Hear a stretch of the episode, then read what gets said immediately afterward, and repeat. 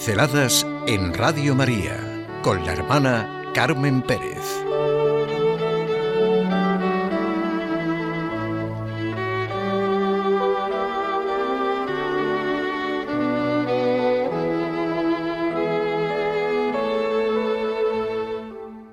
La Virgen de Guadalupe.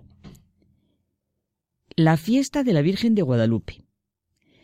La advocación mariana cuyo santuario está situado en Guadalupe, Cáceres, y que es una de las patronas de las comunidades autónomas de España y patrona de todas las tierras de habla hispana.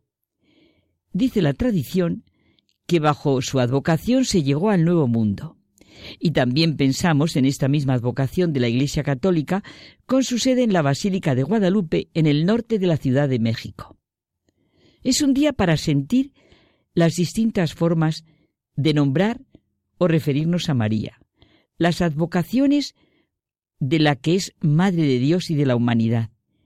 Ninguna lengua es capaz de expresar lo que es la Madre, porque como alguien ha dicho, es la palabra más bella pronunciada por el ser humano. ¿Y cómo expresar el amor de una madre, amor para el que no existe lo imposible? La creación de Dios Padre Todopoderoso se puede admirar, reconocer desde lo que es la madre y así abrirnos al misterio de que Él se encarna en el seno de una mujer a la que llamó a ser madre de la humanidad.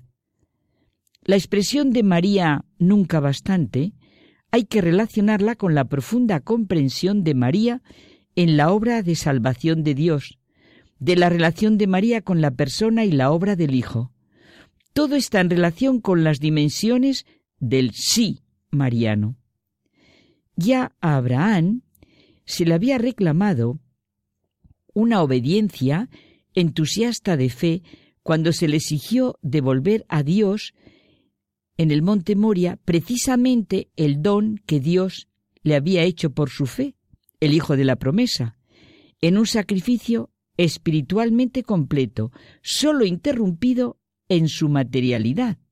En el caso de María, Dios irá hasta el final de esa fe, cuando en la cruz, junto a la cual está ella de pie, no interviene ningún ángel rescatador, y ella debe devolver a Dios a su Hijo, el Hijo del cumplimiento, en una oscuridad de fe incomprensible e impenetrable para ella.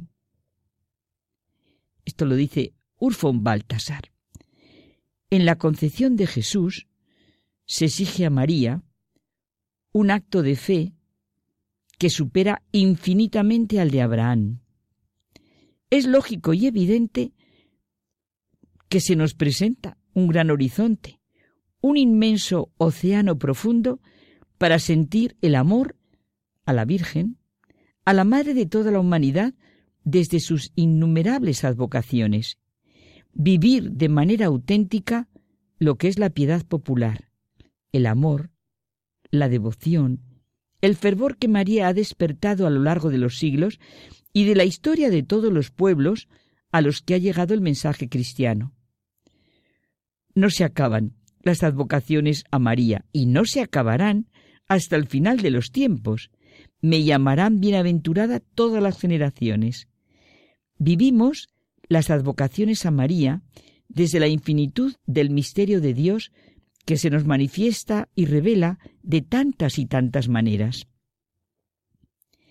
La Iglesia Católica, en cada uno de sus hijos, experimenta lo que realmente es y debe ser al mirar a María, cada uno de nosotros. Lo que realmente somos y debemos ser al mirar a María. En cada uno de sus hijos, sí. Por eso hoy pensamos en un pastor vecino de Cáceres, Gil Cordero, a quien se le apareció una imagen de talla perteneciente al grupo de vírgenes negras de Europa Occidental, que había estado siglos atrás junto al cuerpo de San Lucas. Estaba expuesta en Roma y en Sevilla, hasta que en 714, en plena invasión musulmana, la imagen fue escondida junto al río Guadalupejo, nombre que viene de la unión de la palabra árabe río y la contracción latina, espejo de luz, luz speculum.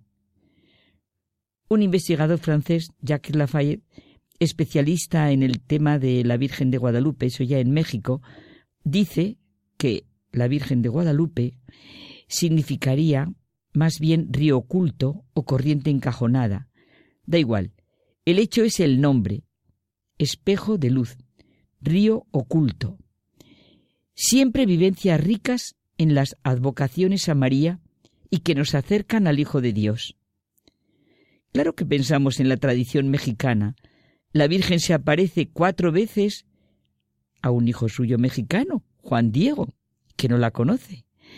Y después de la cuarta, le dice que se presente ante el primer obispo de México, Juan de Zumárraga. Juan Diego lleva en su ayate unas rosas que no son nativas de México y que cortan el tepeyac como le ha indicado la Virgen. Despliega su ayate ante el obispo y deja al descubierto la imagen de la Virgen María, morena y con rasgos mestizos. También el nombre allí tiene su significado.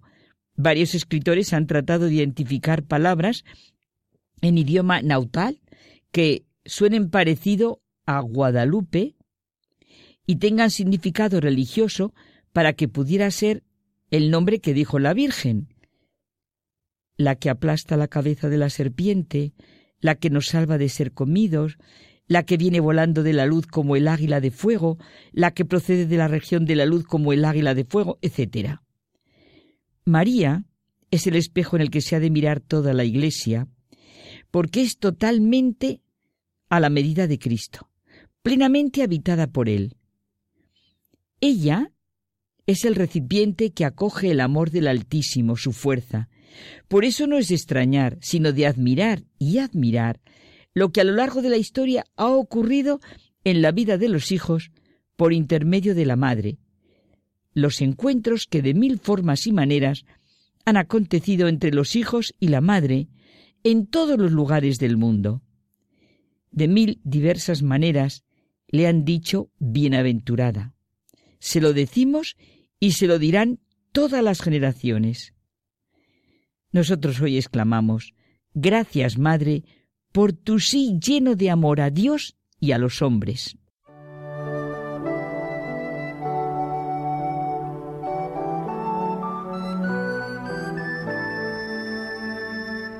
Pinceladas en Radio María con la hermana Carmen Pérez.